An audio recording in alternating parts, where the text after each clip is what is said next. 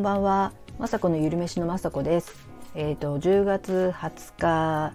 木曜日、えー、夕方の夜のね6時20分の配信です。えっ、ー、と今日はですね、えっ、と都内の方に行って、えっ、とまあ、妹ん家でね、えっ、と定期会定期女子会をしてきました。82歳の母も参加してで途中から私の娘も参加してそうすると3世代ですね。3世代の女子会がありました、えー、とっても楽しくてね先ほど帰ってきて、えーと、ちょっと妹も仕事休みだったので今日になったんですけど、えーとまあたまに会ってるんですけどね。毎回ほんとねよく喋ってよく食べて楽しい会を今日もしてきました。えーとまあ、持ち寄りっていうかねなんかお土産で私はえーと、昨日とかね、えーと、YouTube 撮影のために作ったデーツボールって言って、えーと、エナジーボールとも言うんですけど、えー、夏目やしデーツを使ったねあのチョコボールみたいなスイーツを持っていきました。で母は、えー、たまたま川越に行ったとかで82歳なんですけどねアルコー会で行ってそのお土産でなんか1個750円もする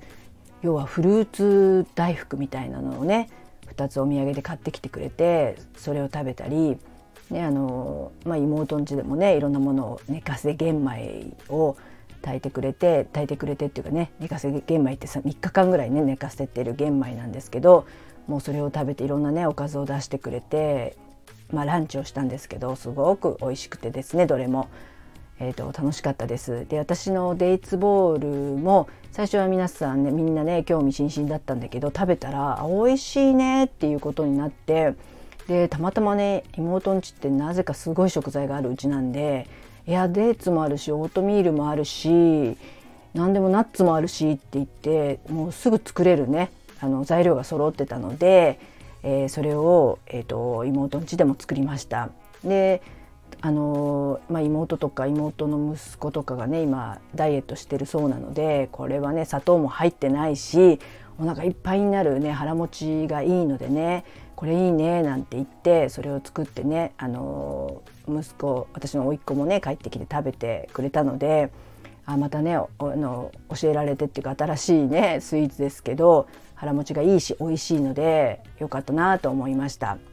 はい、であとはね何話したってことはないんですけどなんか母とかと話してるとなんか無塩バターがあったから、うん、帰ったらギーをギーを作ろうかなとか言ってて、まあ、私のこのラジオを聞いたりとかねあの話で出てたし私とか買ってたことをしてたからなのか82歳でギー作るってすごいね本当にあの何て言うかな何でもなんかチャレンジするっていうかね。本当私もいろんなことを料理ではねあのいろんなことを作りたいっていうのがあるんですけど本当その原点はこの82歳の母なんだなと思って本当普通のねご飯作るのだってだんだんね疲れてきちゃうしあの自分のご飯作るだけでもねあのありがたいんですよ。本当に元気でいてくれて。自分のご飯作ってくれてるだけでもありがたいんですけどギー作るんだと思って本当ギーなんギーなんてってことで作ってる人なんか本当にそそんなにいないと思うんですよね。あ無塩バターがあるからギー作るっていうのはなかなかいないんですけどそういったチャレンジ精神もすごいですしなんか聞いたらまた醤油麹作って醤油麹に納豆入れたら美味しかったとか言ってたのかなちょっとその時離れててあれだったんですけどなんかねすごいそういう私とかのもうもっともっとすごい当たり前ですけどね。あの主婦歴も長いので食に関してのね探求心とかがすごくて相変わらずねあの、うん、頑張ってるっていうかねそういう探求心を持って生きてるっていうのが母でありますけども尊敬もしますしあそう言ってね私も年を重ねていっていつでもなんか若い人からも吸収してあと本もすごく読むんですよね。あのうちの妹の家には本がすごくいっぱいあって図書館じゃないかっていうぐらいいろんな本があるんですけど毎回ね借りてその本を読むっていうねすごいこうなんか努力家というかねいろんなところに興味を持つっていうのはとてもねあの若くいられる秘訣でもあるのかなとかあのよく歩いたりそしてなんか私たちも食べますけどそれと変わらないぐらいしっかり食べて美味しいとかあのナツメとかデーツとかねあんまり知らなかったんですけど食べたいって言って興味を持って食べてくれますし本当あのそういう食にねやっぱり興味があるってことがねこれから人生私もそうですけどそれがなくなったらまあおしまいじゃないですけどまあ人それぞれでね興味がそんなにない方ももちろんいますけどもやっぱりね少しでもあのもちろん健康でいたいのであの健康のことを考えながらもね美味しいものをねいろんなとこ行っても旅行先でもそうですし何かねあの新しいものがあったら食べてみたいとかそういう気持ちは絶対なくしたくないなくしたくないですよね。私も今からすごく今も大好きなのでこれから先もそういうそういう食に関してとかはずっとねこれからもなんか研究研究っていうかねあとあの娘とかあと息子とかちょっと海外とか行ったりとかするのでまたそういったね海外のご飯とか将来私もそういう海外に行った時とかにねまた違ったね海外の発酵食品だとかね夢は広がりますよね。本当日本だってもうね食べたことない食べ物もいっぱいありますし今度ねあの名古屋に、えっと、法事で行くんですけどもまあそこでもねやっぱ名古屋のまだまだ食べたことないいろんなねご当地の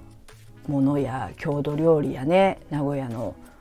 あのスイーツだとかほんとねもうたまらなく楽しみですよね。そ あの法事なんですけどいやそういうとこ行ってねちょっと泊まってきますのでそういうの食べに食べ歩きというかね旅の楽しみっていうのはもうほとんどが多分食だと思っているのでそういうのも楽しみながら、えー、ね、旅行とか旅行行けたらいいななんて思ってますますね食欲の秋なだからなのかそういったところにね今アンテナがね向いてますけどもまあそれ食べてはやっぱりあの今ねすごく今日いっぱい食べてきちゃったのでこの時間でも全くお腹空かないんですね。でも今日はちょっともう夜遅いしあの運動っていう運動はもう今日はできないんですけどちょっとね今日はお腹いっぱいなのでね少しお味噌汁ぐらいにしようかなとか言ってそのバランスをね食べる時はめっちゃくちゃ食べれますよね女性は。すごい食べちゃって。でお腹もいっぱいで特に甘いものを食べてきたんでちょっと今はね眠たい感じとそしてうん、お腹いっぱいなんで胃の胃をね休めるためにもちょっとね開けてまあね本当に寝る前にお味噌汁じゃないですけどまあちょっとねなんか軽く食べて今日はそんな感じで寝たらきっと明日にはねすっきりお腹すくのかな。そんな感じでもうやっぱねアラフィフになるとね3食がっつりはなんか食べれない気もしてなんかお昼とかねスイーツとかあのランチスイーツしちゃうと夜にねちょっと支障をきたしますけどでもそれもねたまにのことなんで思いっきりそこは食べて楽しんで